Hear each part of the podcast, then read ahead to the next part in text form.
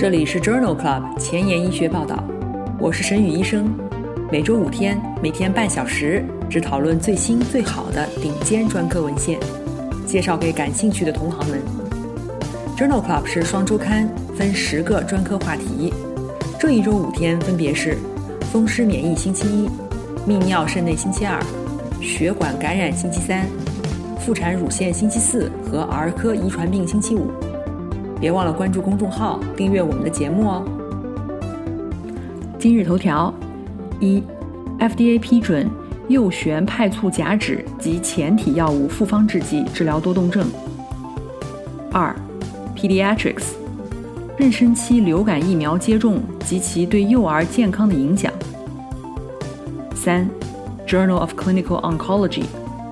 儿童脑肿瘤幸存者体重增加。与下丘脑垂体功能障碍的关系。四，Science 子刊，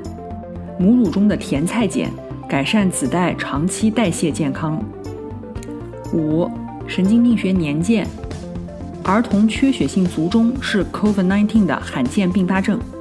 这里是 Journal Club 前沿医学报道，儿科遗传病星期五，Pediatrics Friday。我是主播沈宇医生，精彩即将开始，不要走开哦。今天的新药研发，我们来聊一聊治疗多动症的新药右旋派促甲酯及其前体的复方制剂。这是由两种活性药物组成，迅速释放的右旋派促甲酯盐酸盐以及其前体药物。其中，派促甲酯是一种中枢神经系统兴奋剂，阻断去甲肾上腺素和多巴胺在突触前神经元的再摄取，增加神经元外间隙的释放。这个复方制剂的另外一个成分是右旋派促甲酯的前体药物。前体药物使用了配基激活疗法，将右旋派促甲酯与另外一种化合物连接在一起，生成前体药物。这样，前体药物虽然最初服用后没有活性，但是在胃肠道当中被代谢酶切割以后，能够缓慢地释放出活性成分，从而长时间的维持疗效。同时，可以防止右旋派促甲酯被滥用。在二零二一年三月，FDA 已经批准了右旋派促甲酯及其前体药物的复方制剂，治疗注意力缺陷多动障碍 （ADHD）。我在 FDA 的官方网站上找到了关于这个药物的临床研究，和大家分享一下。这一项临床研究是一项随机双盲安慰剂对照的平行组研究，目的是评价。这个复方制剂治疗六到十二岁的儿童注意力缺陷多动障碍的患者的疗效和安全性。在随机分组之前接受药物洗脱期，入组以后首先进入三周的开放标签剂量优化期，初始剂量为三十九点二毫克、七点八毫克 QD，逐渐低定至最佳剂量或者是最大剂量。随后进入一周的平行组治疗期。随机接受优化剂量的右旋派促甲酯及其前体复方制剂，或者是安慰剂组。在一周以后，评价患者的 ADHD 相关症状 SCAMP 评分。在基线时，两组患儿的平均 SCAMP 评分均为十七点九分。干预组的儿童服药以后，在学校内的表现评分平均降低了四点八七分。而服用安慰剂的儿童评分升高了零点五四分。同时，研究评估了服药以后半小时、一小时、两小时、四小时、八小时、十小时和十二小时的表现。在干预组当中，两小时疗效达到高峰，约持续十到十一个小时以后回至基线状态。这一项研究证明了右旋派促甲酯及其前体药物的复方制剂。治疗六到十二岁 ADHD 儿童的有效性。今天的临床实践，我们首先来聊一聊流感病毒感染。流感病毒感染是甲型或者乙型流感病毒导致的急性呼吸道疾病，在世界范围内引起爆发和流行，主要是在冬天发生。没有并发症的流感病毒感染的典型表现包括突然发热、头痛、肌痛。可以伴有咳嗽、咽痛和鼻炎，症状可持续超过一周。在流行季，以下的情况需要考虑儿童有流感病毒感染：比如发热的婴儿，或者是伴有呼吸道症状的发热体温大于三十七度八的儿童。幼儿和存在基础疾病的儿童，因为流感住院或者出现严重并发症的风险升高。常见的并发症包括中耳炎、肺炎、哮喘加重以及继发的细菌感染。免疫疫苗接种是预防流感的主要手段，推荐六个月以上的儿童每年接种流感疫苗。每年秋季的接种，特别在有危险因素、五岁以下的幼儿当中十分必要。神经氨酸酶抑制剂奥司他韦、扎纳米韦、帕拉米韦，流感病毒 CAP 依赖性核酸内切酶选择性抑制剂巴罗萨韦，以及金刚烷胺类的金刚烷胺、金刚乙胺。在过去的节目中，我们曾经聊过成人流行性感冒的治疗，是在第十二期呼吸重症星期二节目当中。我们还在第二十期的儿科遗传病星期五节目中聊过儿童呼吸道合胞病毒感染，有兴趣的朋友可以点击链接重复收听哦。首先，我们来讨论一下妊娠期流感疫苗接种对于婴儿有影响吗？这两篇文章分别是发表在《Lancet 呼吸病学子刊》以及《Pediatrics》杂志上。我们首先来看一看第一篇文章。这是三个随机对照实验的综合分析，讨论的是妊娠期流感疫苗接种相关的疗效、保护时间、分娩结果和婴儿生长的关系。孕妇流感疫苗免疫接种可以降低孕妇和幼童的流感相关并发症和死亡率。这一篇文章对于在尼泊尔、马里和南非进行的三个随机对照实验进行了汇总分析。一共有一万名妇女接受了三价灭活流感疫苗接种，或者是四价脑膜炎球菌结合疫苗接种，或者是安慰剂，一共活产九千八百个婴儿。总的来说，孕期母体接种疫苗可以预防子代六个月以前感染流感病毒的总疗效为百分之三十五。具体来说，出生后两个月的有效率为百分之五十六。出生后两到四个月的有效率为百分之三十九，出生以后四到六个月的有效率为百分之十九。对母亲来说，疫苗从怀孕到产后六个月的总有效率为百分之五十。如果在孕二十九周之前接种，则有效性为百分之三十；孕二十九周以后接种，有效性为百分之七十一。而且，母体接种疫苗与低出生体重、死胎、早产。胎龄小之间没有关联性。从出生到六个月的婴儿体重、身高方面，干预组和对照组的变化是相似的。因此，作者认为，孕二十九周以前接种疫苗的疗效可能不足。综合疫苗有效性和流感感染可能产生的不良结局来确定对于孕妇的疫苗接种建议十分必要。第二篇文章是发表在《Pediatrics》杂志二零二零年八月刊的一项综述，讨论的也是妊娠期流感疫苗接种及其对于幼儿健康的影响。这篇文章系统的回顾了妊娠期接种流感疫苗对于儿童早期健康的影响，一共纳入了九项符合的研究，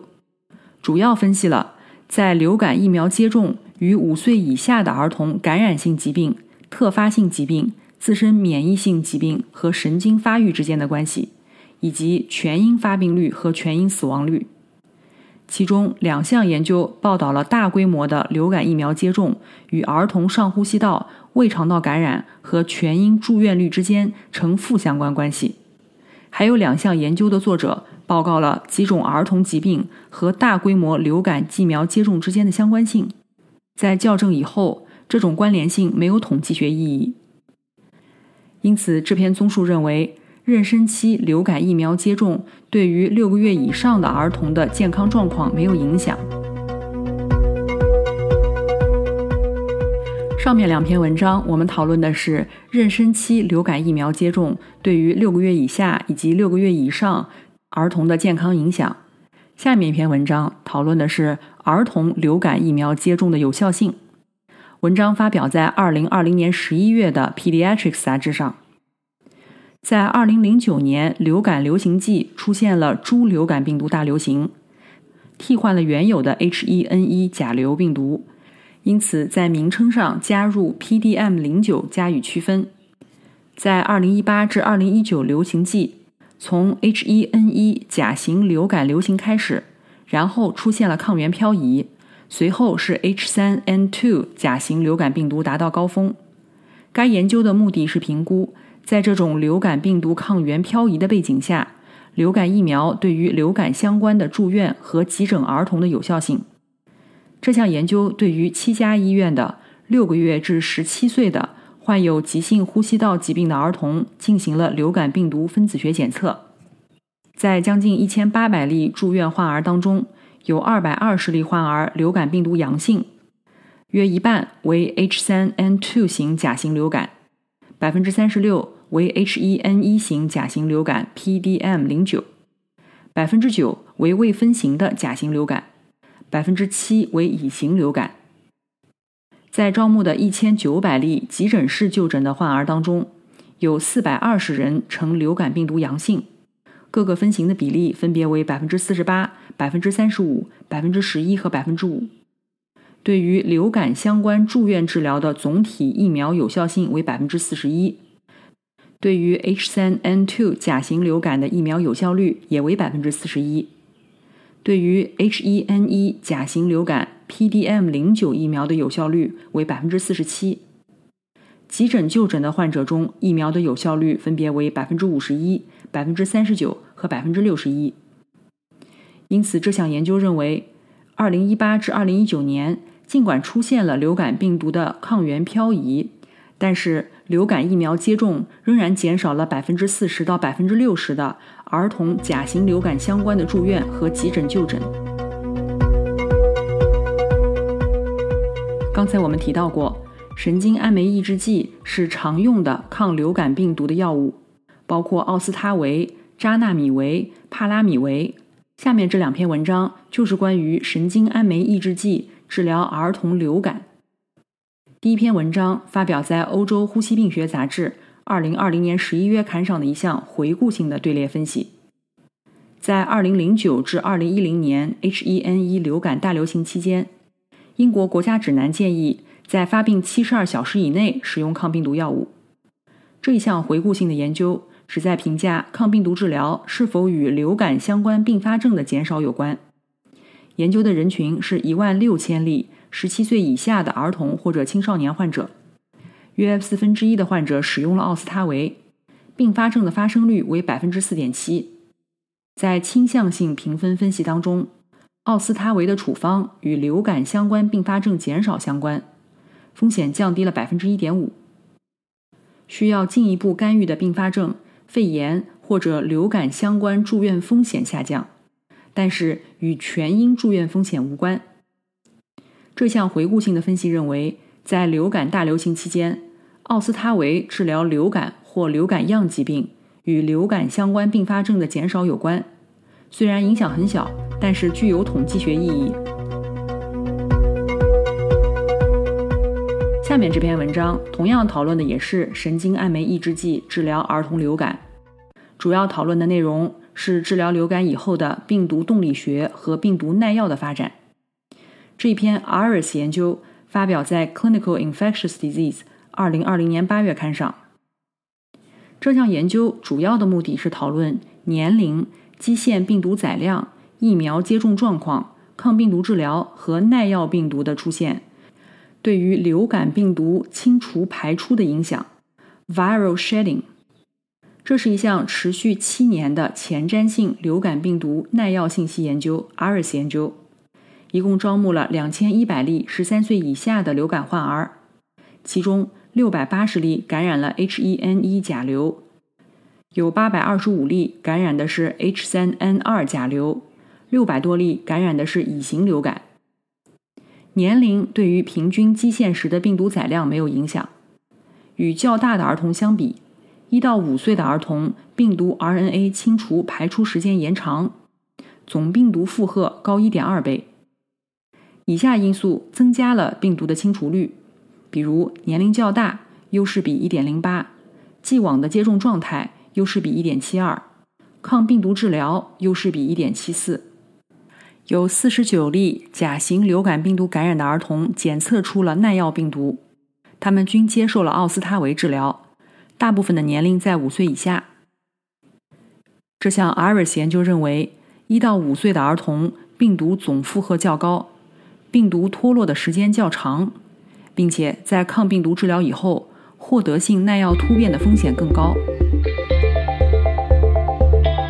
半年以来，我们已经播出了一百二十期节目，每期十页文稿，一共一千两百页的 PDF 和六十小时的音频。I've never felt so accomplished in my life, and I've never been so proud of myself. 现在我把这一千两百页的文案做成了 Journal Club 前沿医学报道一到一百二十期汇编，无偿的分享给需要的朋友。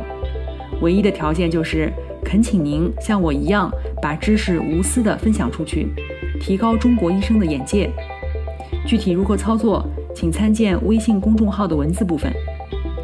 宣传的成功与否完全仰赖您的努力，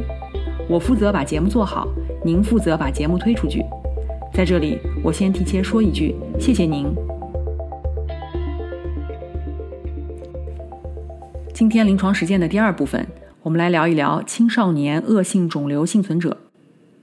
青少年和青年成人 （AYA） 恶性肿瘤幸存者群体，是指癌症的初诊年龄为十五到三十九岁的患者。虽然这部分人群浸润癌发生率低于百分之十，但是他们的心理社会需求往往超过了没有癌症病史的对照组，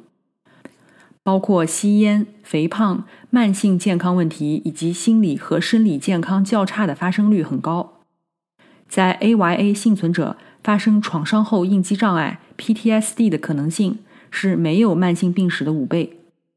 不孕症是很多尚未完成生育计划的 AYA 幸存者重要的长期问题。大约有三分之一的幸存者可能会停止工作，因此这部分幸存者需要更多的关注，包括更多的心理社会支持、社交媒体和基于网络的干预。关于青少年和年轻成人恶性肿瘤幸存者的相关内容，我们在第一百期儿科遗传病星期五节目当中讨论过，有兴趣的朋友可以点击链接重复收听哦。我们首先来聊一聊儿童癌症幸存者接受过胸部放疗以后的乳腺癌风险。这一篇发表在《Annals of Internal Medicine》内科学杂志二零二零年八月刊上的这篇建模研究，旨在分析接受过胸部放疗的儿童癌症幸存者每年进行乳腺癌筛查的获益、风险以及成本效益。模型建立的过程当中，对于二十岁、二十五岁和三十岁开始乳腺癌筛查，对于乳腺癌死亡、假阳性结果、良性肿瘤活检及其产生的成本效益比进行了分析。这项研究发现，没有接受过乳腺癌筛查的幸存者，终生的乳腺癌死亡风险高达百分之十到百分之十一。从二十五岁开始，每年接受乳腺癌磁共振。联合或者不联合 X 线检查可以避免百分之五十六到百分之七十一的乳腺癌死亡风险。当然，启动乳腺癌筛查增加了筛查次数，增加了假阳性和良性病灶活检的可能性。因此，考虑到成本效益比，作者推荐最好在三十岁时开始进行筛查。这一项建模研究认为，应当尽早的启动每年一次的乳腺癌筛查。例如，在二十五到三十岁时开始乳腺癌磁共振或者 X 线筛查，可以降低接受过胸部放疗的儿童癌症幸存者的乳腺癌死亡风险达百分之五十以上。下面两篇文章讨论的都是儿童癌症幸存者癌症治疗相关的长期神经毒性。这一篇文章是一项病例队列研究。发表在二零二一年三月的《神经学年鉴》上。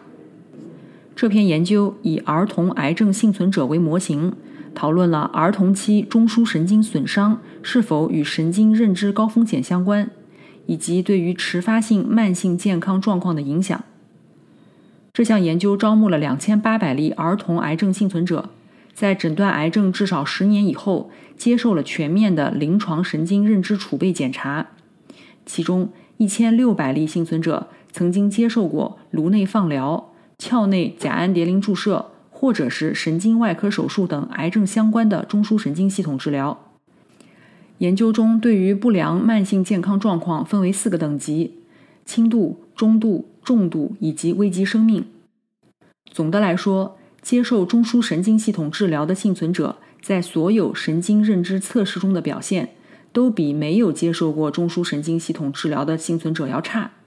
而且更有可能出现整体神经认知障碍，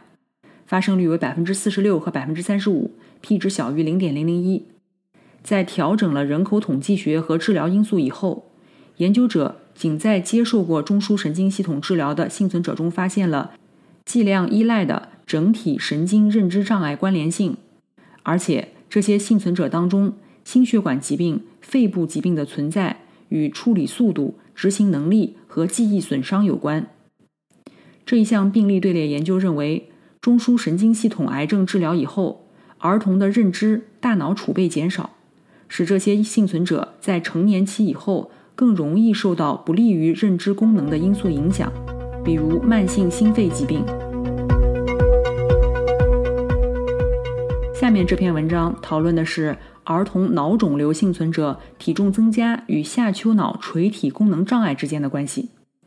这是一项全国性的队列研究，发表在《Journal of Clinical Oncology》杂志2021年4月刊上。儿童脑肿瘤幸存者有发生肥胖的风险，这对于心脏代谢健康有负面影响。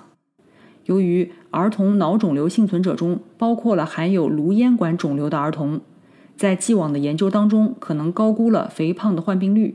但是低估了体重增加却没有达到超重肥胖标准的发生率。体重增加可能是潜在的下丘脑垂体功能障碍的表现。在这一项全国性的。非颅咽管肿瘤、非垂体肿瘤幸存者队列中，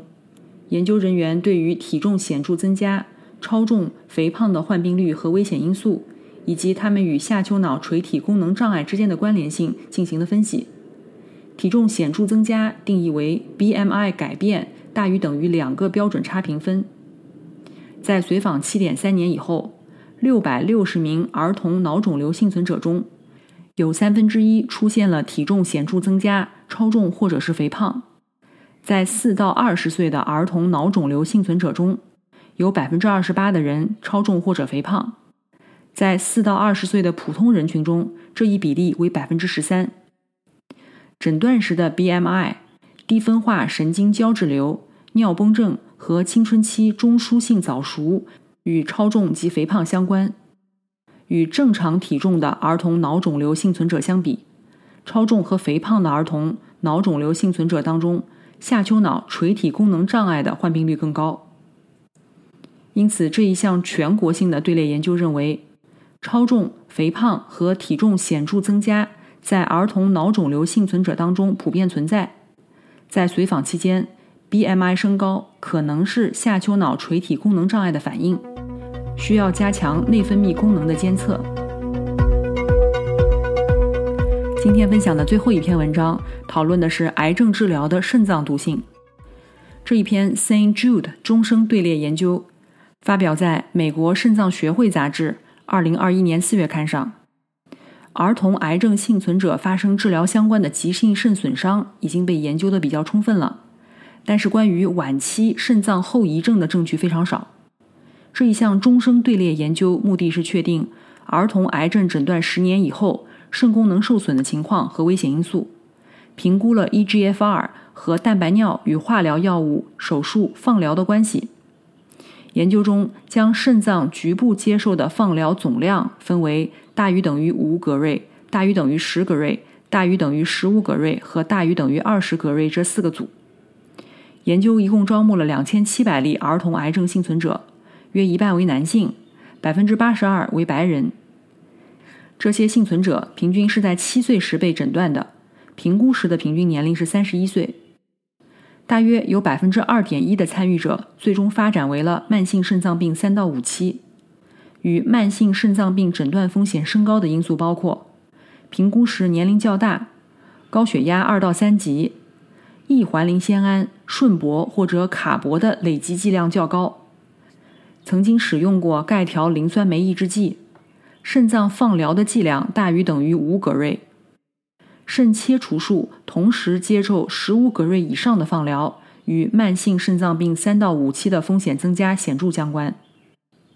这一项 Saint Jude 终生队列研究认为。约有百分之二的儿童癌症幸存者最终发展为慢性肾脏病。这些数据可以为指南的疾病筛查建议提供信息。今天的前沿医学板块，我们来聊一聊母乳中的甜菜碱。